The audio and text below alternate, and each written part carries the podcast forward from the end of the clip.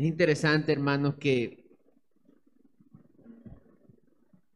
la palabra de Dios enseña, el Señor Jesús enseña que el Evangelio es como ese tesoro que un hombre estaba trabajando en un campo y encontró. Y el tesoro fue tan maravilloso, tan impresionante, que ese hombre dejó de estar haciendo lo que estaba haciendo y vendió todo lo que tenía en su vida para comprar ese campo donde había visto el tesoro y quedarse con el tesoro. Hermanos, a veces el Evangelio no lo estamos viendo. Aquí está hablando de un hombre que lo dio todo porque encontró algo superior a su propia vida. Que Dios nos ayude a ver el tesoro y lo maravilloso que es el Evangelio. Los apóstoles no murieron, no dieron su vida, digamos, forzados. Ellos la dieron con gusto, porque encontraron algo superior a sus propias vidas. Por eso despreciaron, dice el libro de Apocalipsis, despreciaron sus vidas. No es que sean unos, este, ¿cómo se dice? Eh, ya se me fue la palabra, bueno, que se andan deprimidos, sino ese despreciar sus vidas quiere decir que hay, encontraron algo superior y mucho más valioso que sus propias vidas. Amén. Entonces, eh, continuando con el estudio de Gálatas, que eh, digamos el objetivo principal de, del estudio de Gálatas, del libro de Gálatas, es, es cuidar la pureza del Evangelio. Ahorita vamos en Gálatas capítulo 3, verso 15 hasta el 22, vamos a leerlos. Dice así la palabra de Dios, hermanos, hablo en términos humanos. O sea, ¿qué quiere decir eso? Que va a explicar algo como que sucede en términos humanos, entre los hombres. Dice, un pacto, aunque sea de hombre, una vez ratificado, nadie lo invalida ni le añade. Esto de pacto se parece también a las herencias, a los acuerdos que, que se hacen entre hombres. Eh, hay veces que alguien hace su, testamento y dice, pone cláusulas, o en un contrato, ¿verdad? Un contrato tiene que cumplirse. Entonces, un, contrato de arrendamiento. Eh, todo daño que no haya causado el que toma en arriendo será, eh, lo, pagará el dueño del inmueble. Y así es. O sea, siempre hay cláusulas. Eh, el predio se sigue arrendando siempre y cuando se pague oportunamente. Siempre hay unas condiciones y eso queda así. Y si no, viene la ley, ¿cierto? En los testamentos muchas veces hay cláusulas se, heredará su tanito de tal esta finca, pero cuando cumpla 18 años. Y ya. Entonces, vemos eso en los pactos de hombres. Ahora mire lo que dice el 16. Ahora bien, a Abraham fueron hechas las promesas y a su simiente. No dice y a la simiente como si hablase de muchos, sino como de uno, y a tu simiente, la cual es Cristo. Sigamos. Esto pues digo, el pacto previamente ratificado por Dios para con Cristo, la ley que vino 430 años después, no lo anula, no lo abroga para invalidar la promesa. Porque si la herencia es por la ley, ya no es por la promesa, pero Dios la concedió a Abraham mediante la promesa. Entonces, ¿para qué sirve la ley? Fue añadida a causa de las transgresiones, de la maldad, hasta que viniese la simiente a quien fue hecha la promesa. Y fue ordenada por medio de ángeles en manos de un mediador, y el mediador no lo es de uno solo, no, es de una sola parte, pero Dios es uno solo. Luego la ley es contraria a las promesas de Dios en ninguna manera. Porque si la ley dada pudiera vivificar, la justicia fuera verdaderamente por la ley. Mas la escritura lo encerró todo bajo pecado para que la promesa que es por la fe en Jesucristo fuese dada a los creyentes. Amén. Entonces, eh, quisiera que prestara mucha atención. Yo creo que esto es, este es uno de los temas que cuando logramos entenderlo podemos vivir una vida en el Espíritu, una vida llena del, Espíritu Santo, una vida en victoria, útil para el Señor, llena de gozo inefable, si entendemos este tema. O sea, si usted entiende hoy este tema, su vida puede cambiar como creyente o como persona, para siempre. No digo que lo vaya a entender explícitamente aquí, ¿sí? Ojalá, pero este tema hay que entenderlo muy bien. De título le puse la promesa y la ley. La promesa y la ley. Entonces aquí vemos eh, del verso 15 al 16, yo le puse como primer punto, la promesa siempre fue Cristo. Desde que vemos desde Génesis hasta el Apocalipsis, el personaje central de la Biblia es Jesucristo. ¿Sí? Es Jesús, la promesa siempre fue Él. Ahora, ¿dónde vemos eso? Vamos a, a mirar Lucas, Evangelio según Lucas, capítulo 1.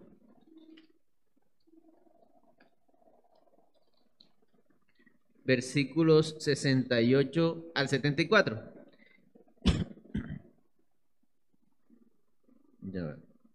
Lucas 1, 68 74. Dice así, bendito el Señor Dios de Israel, este es Zacarías, eh, profeta eh, Zacarías, diciendo, bendito el Señor, de, el Señor Dios de Israel, que ha visitado y redimido a su pueblo y nos levantó un poderoso Salvador en la casa de David, su siervo, como habló por boca de sus santos profetas que fueron desde el principio salvación de nuestros enemigos, salvación de nuestros enemigos y de la mano de todos los que nos aborrecieron para hacer misericordia con nuestros padres y acordarse de su santo pacto del juramento que hizo a Abraham, nuestro padre, que nos había de conceder. Dice, que librados de nuestros enemigos, sin temor le serviríamos en santidad y justicia delante de Él todos nuestros días. Amén. Entonces, la promesa fue hecha desde Abraham, pero ya el Señor la tenía antes desde Abraham, dice la Biblia. Eh, el apóstol Pablo decía que antes de la fundación del mundo. Vamos a mirar qué dice Génesis 3. Génesis 3.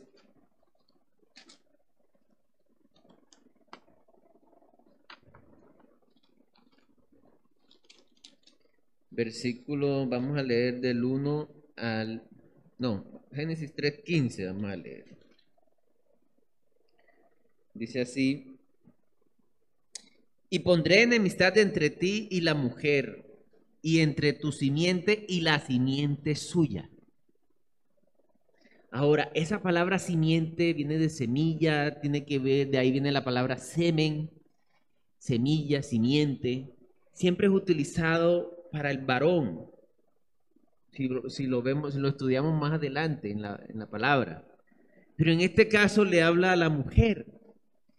Y sabemos que el Señor Jesús fue engendrado por el Espíritu Santo y vino de María la simiente de una mujer. Desde ya se está hablando de Cristo. Vamos a mirar qué dice Génesis 22, uno de los capítulos más, yo diría, más trascendentales de toda la Biblia. Génesis 22 eh, es cuando Abraham sacrifica a su hijo, que es una figura de Cristo. Si se fijan, ya desde Génesis, ahora otra vez hablando de lo que iba a acontecer. Jesús es el, el personaje principal de toda la Biblia. Y voy a decirlo de esta forma. Él es la razón de ser de todo lo que existe. Todo tiene una razón de ser. Si a mí me preguntan, ¿tú por qué trabajas? Porque necesito dinero para comer. Ah, bueno.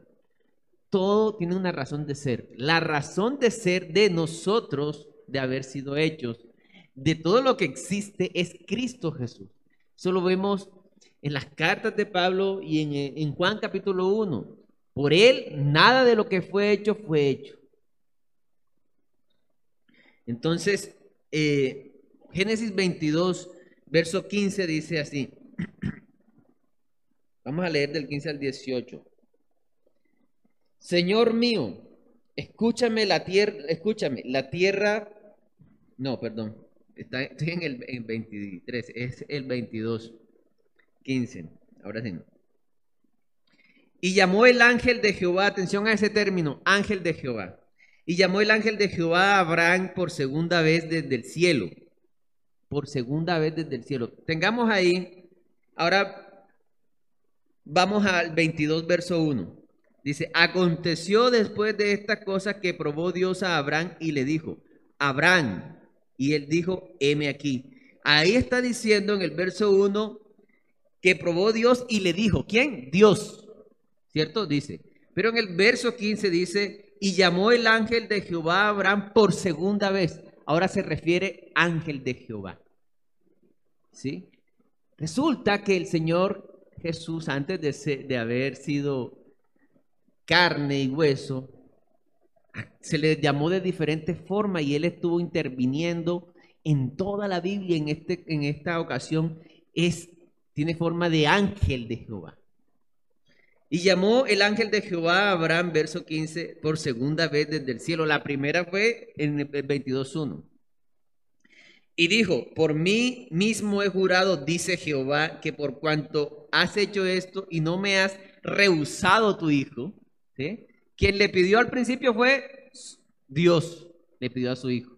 Y ahora está diciendo que por cuanto has hecho esto y no me has rehusado tu hijo, tu único hijo, de cierto te bendiciré y multiplicaré tu descendencia como las estrellas del cielo y como la arena que está a la orilla del mar, y tu descendencia poseerá las puertas de sus enemigos. Y miren lo que dice el 18. Aquí viene la promesa. En tu simiente, eso es en Cristo, serán benditas todas las naciones de la tierra por cuanto obedeciste a mi voz. Aquí vemos otra vez la promesa.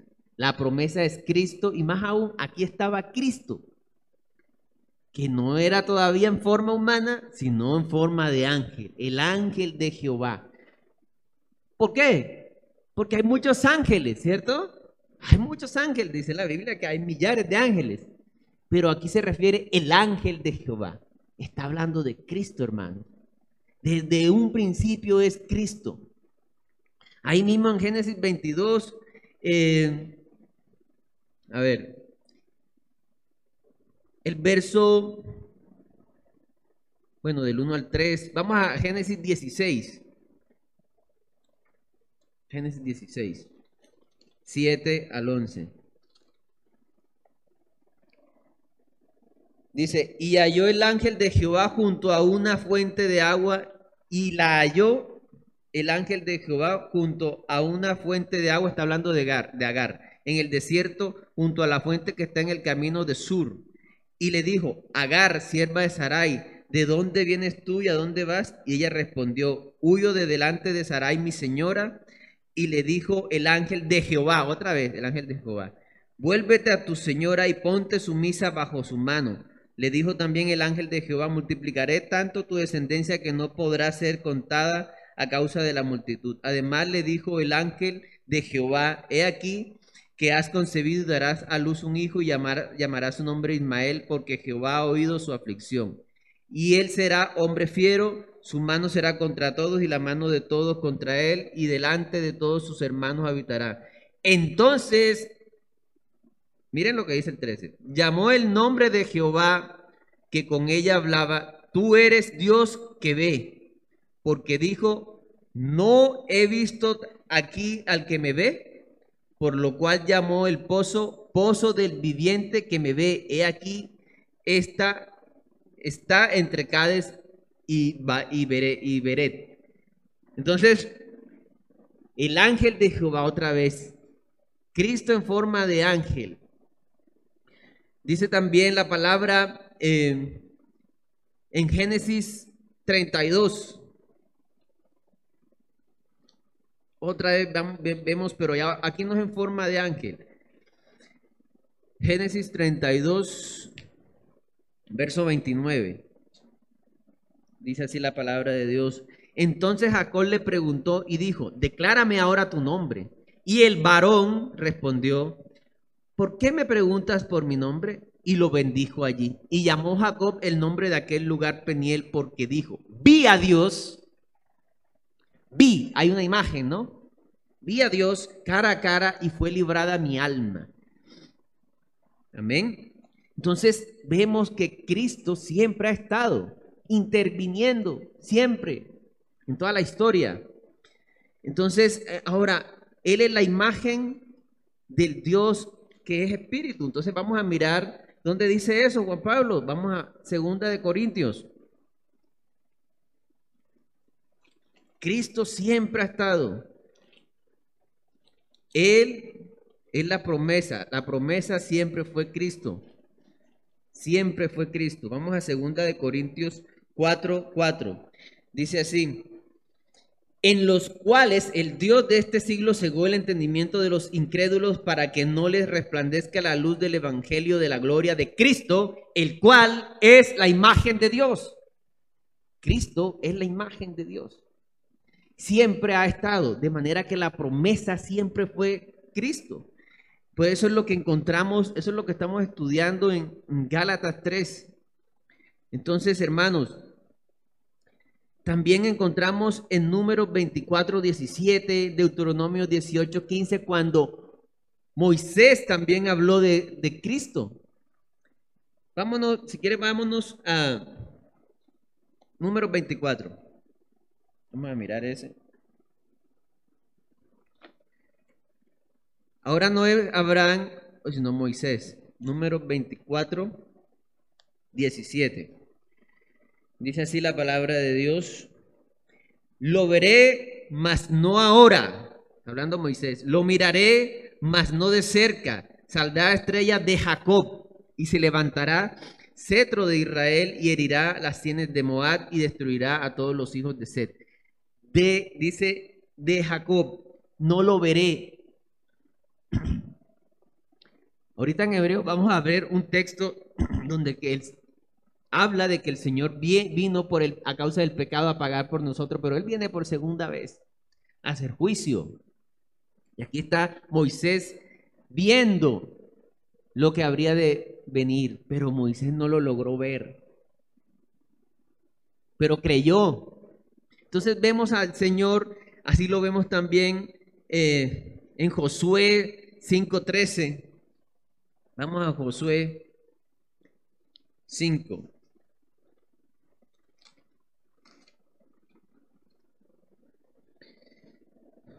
Dice así, vamos a leer desde del 13 al 15. Dice, entonces eh, Josué 5, 13. Entonces marchó el resto de los, no, perdón, ese es el 13 ahora aquí. Eh,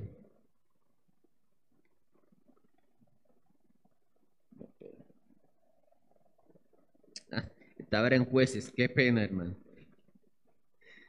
Josué 5:13. Estando Josué cerca de Jericó, alzó sus ojos y vio un varón que estaba delante de él, un varón, el cual tenía una espada desenvainada en su mano, y Josué yendo hacia él le dijo, ¿eres de los nuestros? Josué estaba en una guerra. ¿O de los enemigos? Miren la respuesta. Él respondió, no. Él no le dijo, sí estoy con ustedes, ni le dijo, estoy con nosotros. ¿Por qué? Porque Dios está por encima de, todas esas cosas. Él es soberano.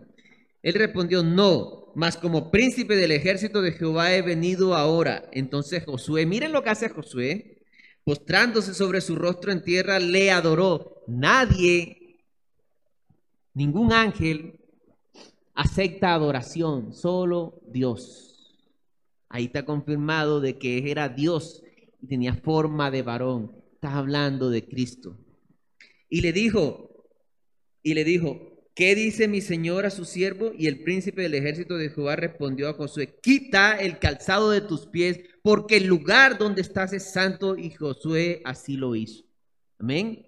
Cristo ha sido siempre la promesa. Cristo ha sido siempre la promesa, hermanos. Fue a través de su simiente, dice la palabra. Entonces, muy importante que entendamos esto. La razón de ser de todo lo que existe es Cristo. Y le voy a decir algo. Si usted está vivo ahora mismo aquí, son por dos razones. Una es que todavía no conoces al Señor y el Señor te está dando oportunidad que le conozcas. Y dos, porque el Señor quiere hacer algo contigo. ¿Usted quiere saber por qué está vivo hoy? Por esas dos razones. Porque necesitas conocer al Señor. Y la otra razón es porque el Señor te quiere usar a través de tu vida. Porque ¿de qué, de qué te sirve? ¿De qué le sirve al Señor tenernos acá? Dice la palabra de Dios que es mejor estar con Él. Lo dice el apóstol Pablo. No habrá sufrimiento. Se nos vamos a hacer libres de este cuerpo de muerte, como dice el apóstol Pablo. ¿Ven? Entonces, hermanos, Cristo es la razón de ser, es la promesa. Ahora, como segundo punto, la herencia es por la promesa y no por la ley, hermano. La herencia, primero, la promesa siempre fue Cristo. Segundo, la herencia es por la promesa y no por la ley. Eso lo vemos, lo que estamos estudiando en Gálatas 3, versos 17 y 18. Dice, esto pues digo, el pacto previamente ratificado por Dios para con Cristo, la ley que vino 430 años después no lo abroga, no lo quita para invalidar la promesa. Porque si la herencia es por la ley, ya no es por la promesa, pero Dios la concedió a Abraham mediante la promesa. Porque si la herencia es por la ley, ya no es por la promesa. No se trata por, de cumplir.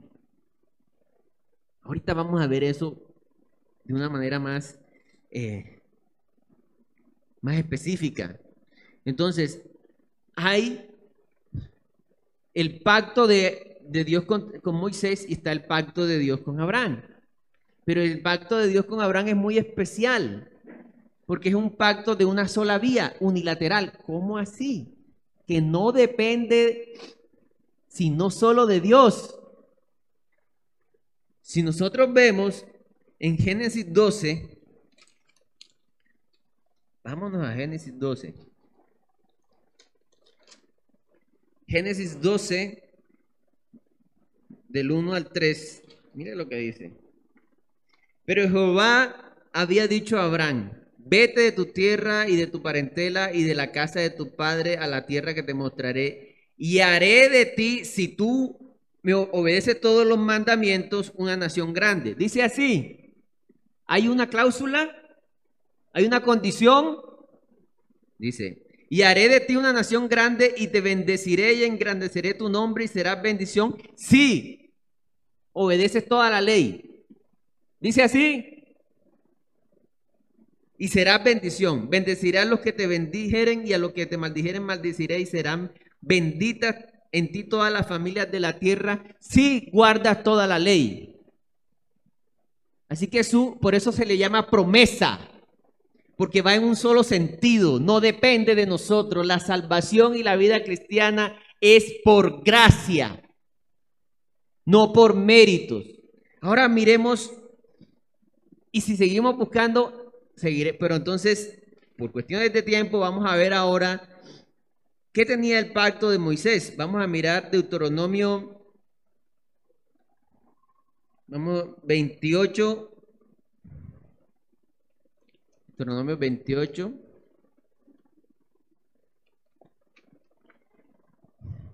El 1 y el 2. A ver. Listo. Dice, acontecerá que si oyeres, miren la condición, si oyeres, hay muchos sí, porque es, ese es un pacto entre dos. Acontecerá que si oyeres atentamente la voz de Jehová tu Dios para guardar y poner por obra todos sus mandamientos que yo te prescribo hoy, también Jehová tu Dios te exaltará sobre todas las naciones de la tierra. Hay una condición. Y así lo vemos en muchas partes de la ley. Si obedecieras, si pones por obra, si es un pacto de doble. Ahora, ¿alguien pudo cumplir la ley cabalmente? Hermanos, ni siquiera Moisés Moisés también pecó. Dice la Biblia que si tú fallas en un solo artículo de la ley, eres culpable de toda la ley. Y entonces, hermano, ¿por qué Dios puso esa ley? Qué buena pregunta, ¿verdad? Y esa es la que vamos a responder ahorita. Pero antes de eso, vamos a mirar Hebreos 10.1. Vamos a mirar Hebreos 10.1.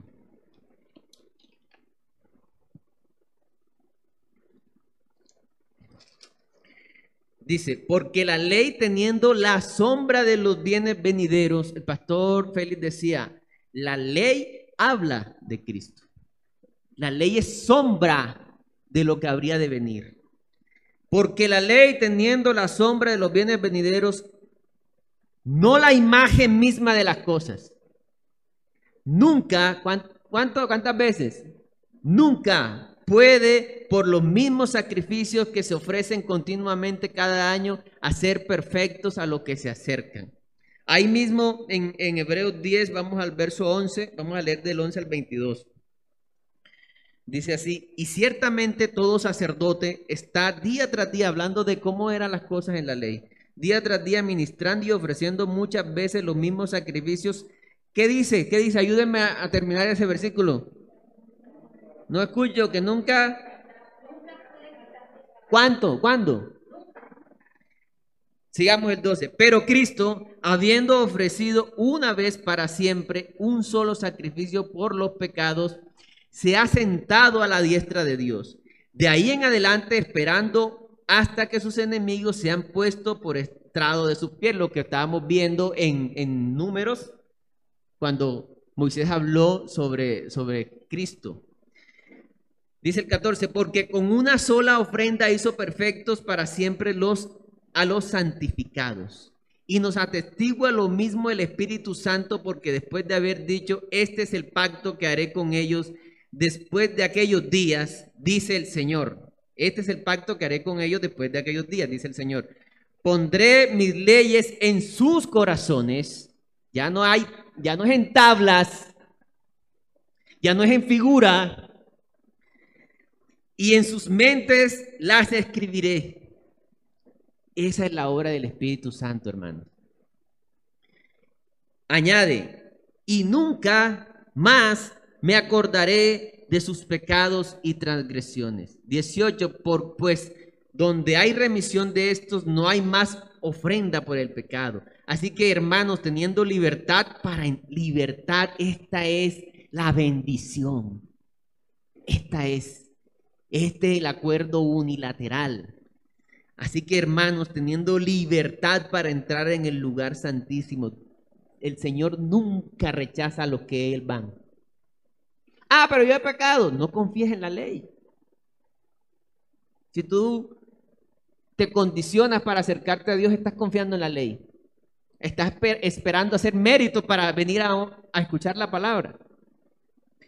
Así que hermanos, teniendo libertad para entrar en el lugar santísimo por la sangre de Jesucristo, por el camino nuevo y vivo que Él nos abrió a través del velo, esto es, a través de su cuerpo, de su carne. Y teniendo un gran sacerdote sobre la casa de Dios, acerquémonos con corazón sincero, en plena certidumbre de fe, purificados los corazones de mala conciencia y lavados los, los cuerpos con agua pura. Acerquémonos con corazón sincero.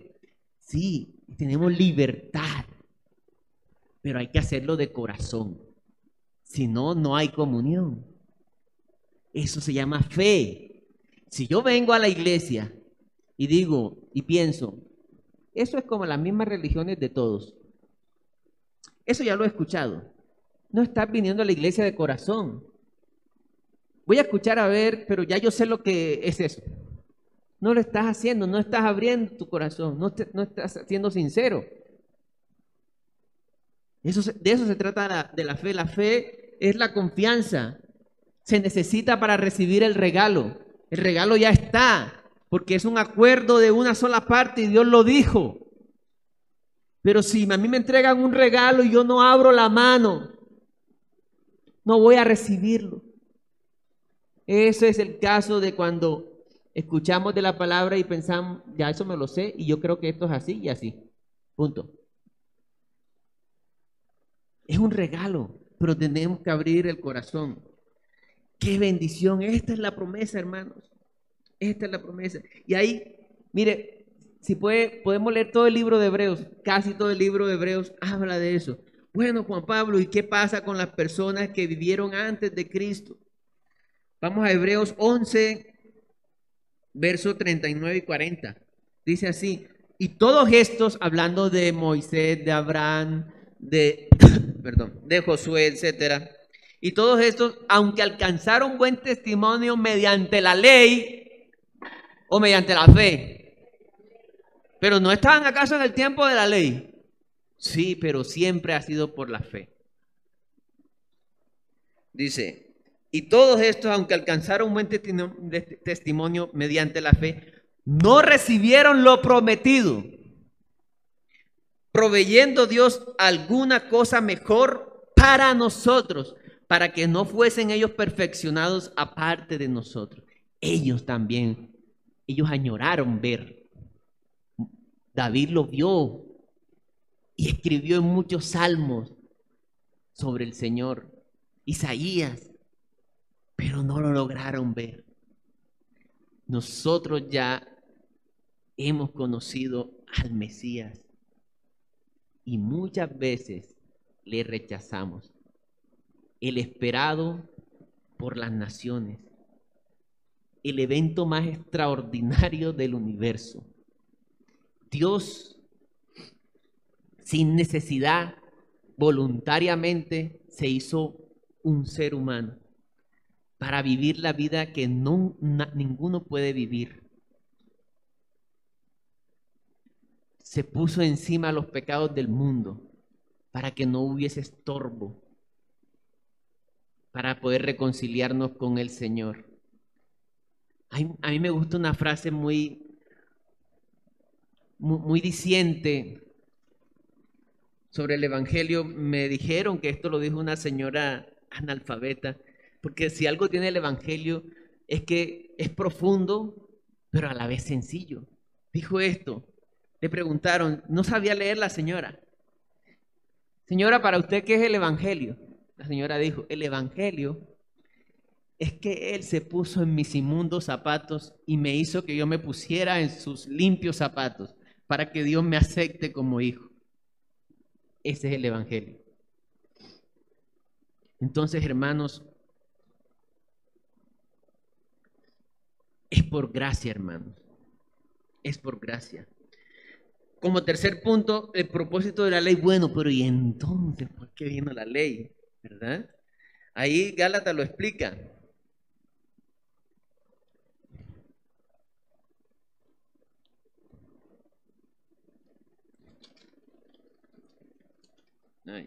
Bueno, Gálatas 3, verso del 19 en adelante. Entonces, ¿para qué sirve la ley? Fue añadida a causa de las transgresiones hasta que viniese la simiente a quien fue hecha la promesa y fue ordenada por medio de ángeles en manos de un mediador y el mediador no lo es de uno solo, pero Dios es uno solo. Eso de que el mediador no es de uno solo está hablando de que el antiguo pacto, el mediador hacía de mediador de ambas partes, pero el pacto de Dios con Abraham fue Dios directamente con, el ser humano. Bueno, dice, eh, Luego, ¿la ley es contraria a las promesas de Dios? En ninguna manera, porque si la ley dada pudiera vivificar, la justicia fuera verdaderamente por la ley. Mas la escritura lo encerró todo bajo pecado, para que la promesa que es por la fe en Jesucristo fuese dada a los creyentes. Hermanos, la utilidad de la ley es como dar testimonio y dar, eh, certificar que somos incapaces de agradar a Dios en nuestras obras. Es mostrar el pecado. Dice ahí en Gálatas, dice, dice, fue añadida el verso 19 a causa de las transgresiones. ¿Cómo así? El ser humano, cuando empezó a pecar, si uno empieza a, a estudiar la Biblia, el pecado es como una bolita de nieve. Y la ceguera llegó un punto de tanto pecado que Dios tuvo que dejar su ley escrita a través de Moisés. Porque el ser humano quería establecer sus propios estándares de qué era lo bueno y qué era lo malo. Habían estado en una, habíamos caído en una ceguera de tal punto que es que, que Dios tuvo que dejar por escrito. ¿O acaso Abraham y Moisés no pecaron? La Biblia dice, todos pecamos. ¿Sí? Entonces, el propósito de la ley, si usted lee los diez mandamientos, usted se dará cuenta que no cumple ni uno. Ah, pero yo no he sido infiel a mi esposa. Varios le dijeron así, y le dijo el Señor, si la, deseaste la mujer de tu prójimo, ya pecaste en tu corazón, ya eres adúltero. Ah, pero eh, yo honro a mis padres, no les doy nada, pero yo lo que tengo de plata yo lo llevo a la iglesia y es como si se lo diera a mis padres. Eso lo vamos a ver ahorita. La ley muestra lo incapaces que somos. Es necesaria. Vino por las transgresiones. Pero la ley no quita la ceguera. Quien quita la ceguera es el Espíritu Santo. Ahora vamos a verlo. Vamos a Romanos 3, 20.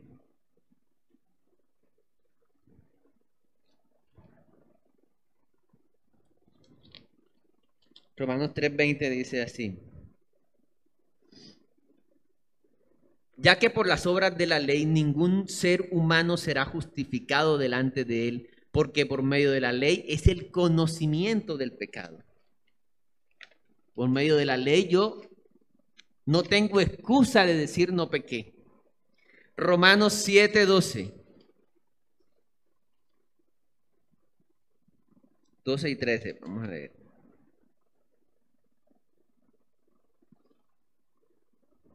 Dice, de manera que la ley a la verdad es santa y el mandamiento santo, justo y bueno.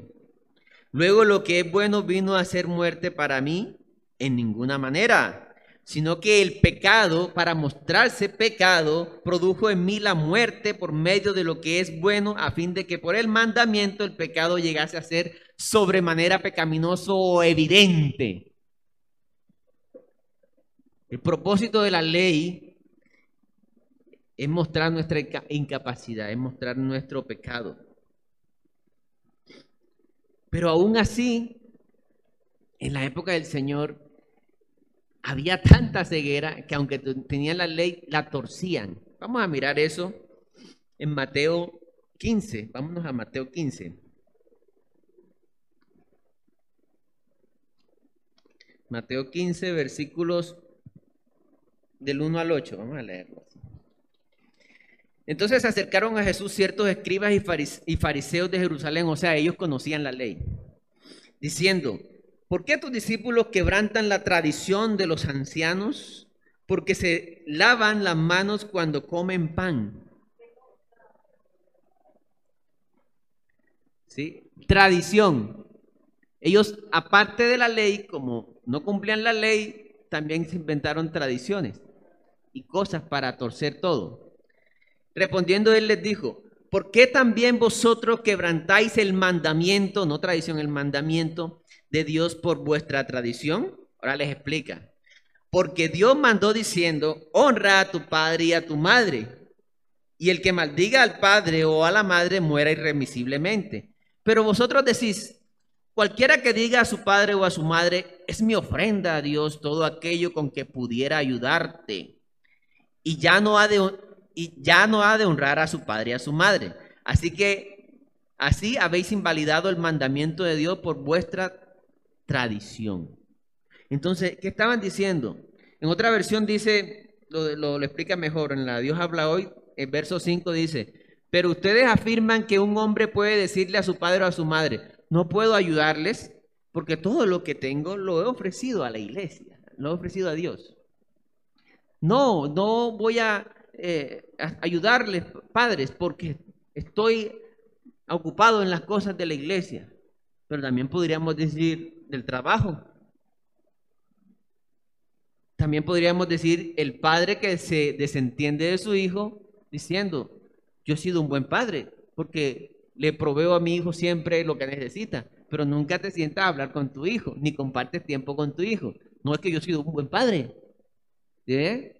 Aunque esté la ley, el ser humano permanece en su ceguera. La ley da evidencia, pero aún así se las arreglaban, ¿cierto?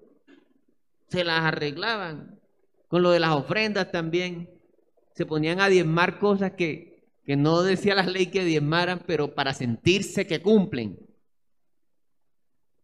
Entonces, hermanos, Jesús los llamaba ciegos, guías de ciegos. Ahora, la ley también vino para frenar la rebelión de los hombres a través de revelar claramente el estándar santo de Dios. Dios tenía que darnos su estándar para que no nos destruyamos a nosotros mismos antes que viniera el Mesías. ¿Qué tal si no hubiese venido la ley al pueblo? El pueblo tenía de vecinos pueblos que sacrificaban hasta sus hijos. ¿Sí? Hacían de cuanta cosa. Y la ley protegió. Entonces la ley, me gusta decirle, esta, esta figura la digo yo, es como si usted tuviera un, Pedro, un perro con mal de rabia y usted le pone un bozal. Bueno, ¿cierto? O sea, al perro que tiene ese virus hay que sacrificarlo, es un peligro. Pero mientras no se pueda sacrificar, bueno, usted mientras tanto le pone un bozal para refrenarle.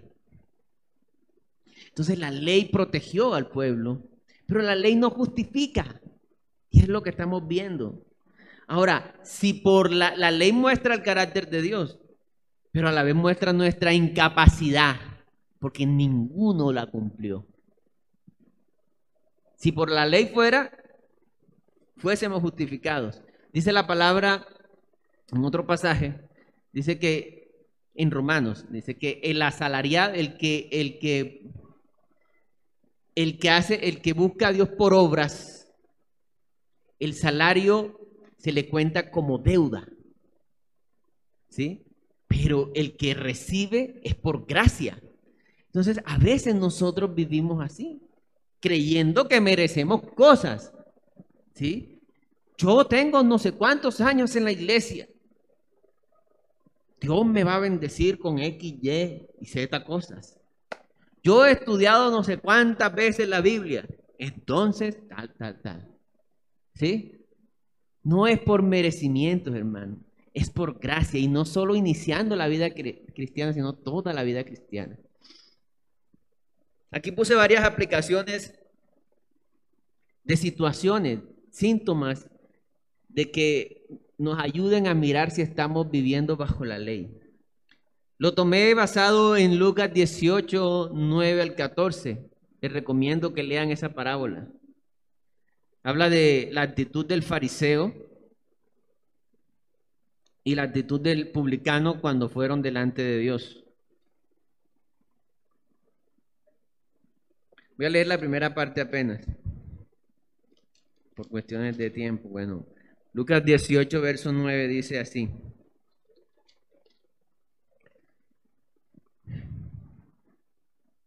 A unos que confiaban en sí mismos como justos y menospreciaban a los otros, dijo también esta parábola. Se las dejo ahí, que la lean. Eso nos ayuda a identificar, ¿estamos siendo como un fariseo? ¿Cómo estamos acercándonos a Dios? Y aquí puse varias, varias cosas que nos pueden ayudar a identificar. Confianza en sí mismo, como dice el verso, como justos, eso quiere decir, yo soy buena persona, no soy como este. Gente de bien, que somos gente de bien o que agrada a Dios. Esta confianza se genera cuando se busca mostrar obras, mostrar, busca mostrar obras buenas a los demás y a Dios. Es que yo hice esto. Así no lo digamos, hermanos.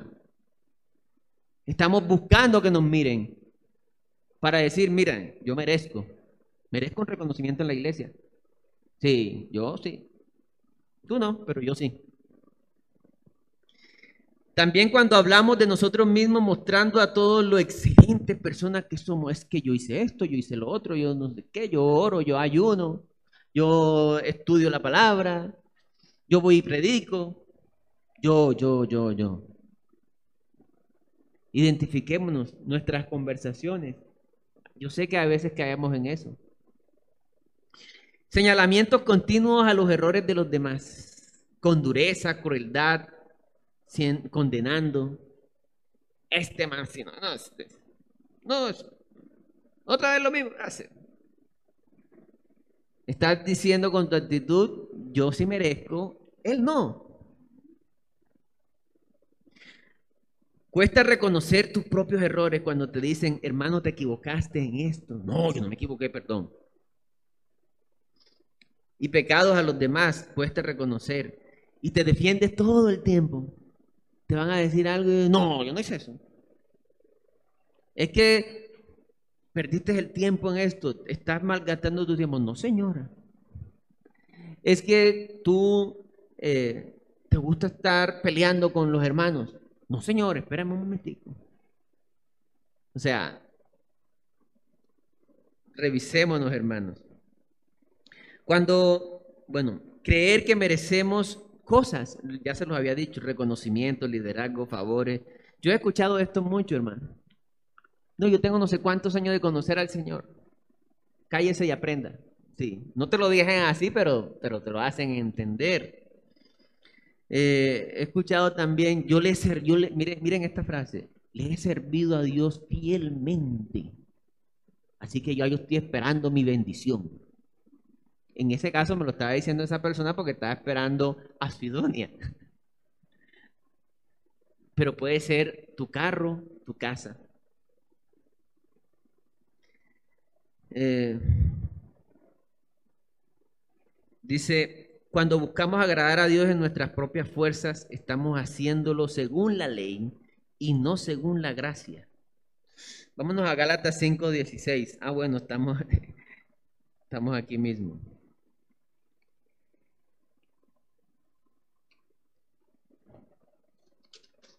Gálatas 5:16 dice, digo pues, andad en el espíritu y no satisfagáis los deseos de la carne, porque el deseo de la carne es contra el espíritu y el del espíritu es contra la carne y estos se oponen entre sí para que no hagáis lo que quisierais. Hermanos, cuando nosotros intentamos agradarle al Señor en nuestras propias fuerzas, estamos tratando de someter la carne con carne. ¿Me explico? Yo sí puedo. Yo sí puedo. Es, soy yo. Yo soy el que puedo agradarle al Señor. Y es no en la carne, sino andando en el Espíritu. No podemos someter la carne con carne, creyéndonos los berracos, los severos cristianos, porque dice la palabra, el que se enaltece será humillado, ¿verdad? Amén. El venir a la iglesia y no prestar mucha atención a la palabra por pensar que ya sabemos todo lo que van a decir. No, ya eso me lo sé. Yo pienso así. Yo más bien voy y le, sirvo al Señor y ya. Y yo la palabra que está eh, compartiendo el predicador, ya yo eso me lo sé. Ya sabemos todo lo que van a decir, es confiar en nuestras propias fuerzas y conocimiento. Dice la Biblia, engañoso del corazón del hombre. Hacer, bueno, eh, puse aquí hacer el ejemplo en vivo. Es quiere decir, estoy estudiando el libro de Gálatas, estamos estudiando, no, ya yo me leí Gálatas. Es como si yo dijera, yo he leído mucho el libro de Juan. Entonces vamos a predicar Juan y yo, ¿para qué voy? Ya me leí el libro de Juan, confianza en sí mismo, en los méritos. Conclusiones, hermanos. Quiero que presten atención a esta frase. Confiar en la ley nos lleva a gloriarnos e intentar acercarnos a Dios por méritos, como en la parábola que les recomiendo se lean del fariseo y el publicano, Lucas 18, 9. Pero confiar en la gracia nos lleva a humillarnos delante de Dios porque reconocemos nuestra incapacidad de cumplir la ley. ¿Ves que la ley es buena? ¿Te das cuenta que no la cumples? Nos lleva a acercarnos humildemente, no como los que saben. Hermanos, todo cambió cuando Dios nos amó primero. ¿Cómo así? ¿Qué dice el primer mandamiento según la ley? Amarás a tu Dios sobre todas las cosas. ¿Sabes cómo identifico yo que a quién amo? ¿En qué más piensas tú durante tu día? Ese, ahí está tu corazón. Pregunto, ¿siempre hemos pensado en el reino de Dios y su justicia todos los días? ¿Ha sido el centro de nuestra vida? Yo he pecado en eso. A veces el Dios se vuelve el trabajo, o la familia, o una persona, o una ficción, o un juego. Ese está haciendo, entonces no estás amando al Señor. Por esa razón, el Señor nos amó primero. Dice la Biblia en la carta del apóstol Juan, dice, el amor no consiste que le hayamos amado primero. O sea, no consiste en que nosotros cumplimos ese primer y más importante mandamiento. El amor consiste en que Él nos amó primero y se entregó. Si nosotros amamos a Dios, es porque el Señor nos enseñó a amarle. Es porque Él primero derramó su amor en nosotros. Así que no podemos gloriarnos de nada. Y es por gracia, hermano. Por último, cuando entendemos bien que es por gracia, entendemos que nuestra vida está escondida en Cristo, que dependemos 100% del Señor Dejamos de enfocarnos en nosotros mismos y empezamos a buscar el bien del prójimo. Primera de Corintios 10, 24. Cada quien no busque lo suyo propio, sino lo de los demás. Y uno lee eso y uno, uy, pero ¿cómo así? El, hombre natural lee eso y dice, no, ¿cómo así? Que, enfocado, eh, mi vida, ¿qué es mi vida? No, tu vida está escondida en Cristo. Si sabes que depende 100% del Señor, que es por su gracia, en la medida que entendamos eso, hermanos, vamos a descansar en Él y dejar de estar ensimismados. Es que mi problema es que, dice la Biblia, entrega tus cargas al Señor. Confía 100% en el Señor. Hermanos, revisémonos qué tanto estamos confiando en nuestros méritos. Estamos viviendo como si viviéramos bajo la ley. Esto se trata de humillarnos delante de Dios porque somos incapaces y la ley muestra eso. Amén. Vamos a orar. Señor, yo te doy gracias por esta tu palabra. Ayúdanos a tener un corazón humillado, sabiendo que nada de lo que hagamos, Señor, podrá hacer que tengamos mérito para acercarnos a ti, Señor. Ayúdanos a entender que es por gracia, por tu misericordia, Señor, por tu bondad, por tu espíritu, a tener esa humildad en el corazón de entender, Señor, que fue por la obra de Cristo, Señor, y por creer por fe, no por nuestros méritos, ni por tratar de ser buenas personas. Ayúdanos a vivir en tu gracia, Señor. A andar en, en, tu espíritu para que los frutos de tu espíritu se vean reflejados en nosotros. No por obras para que nadie se gloríe, Señor. Gracias, Señor, en el nombre de Jesús. Amén.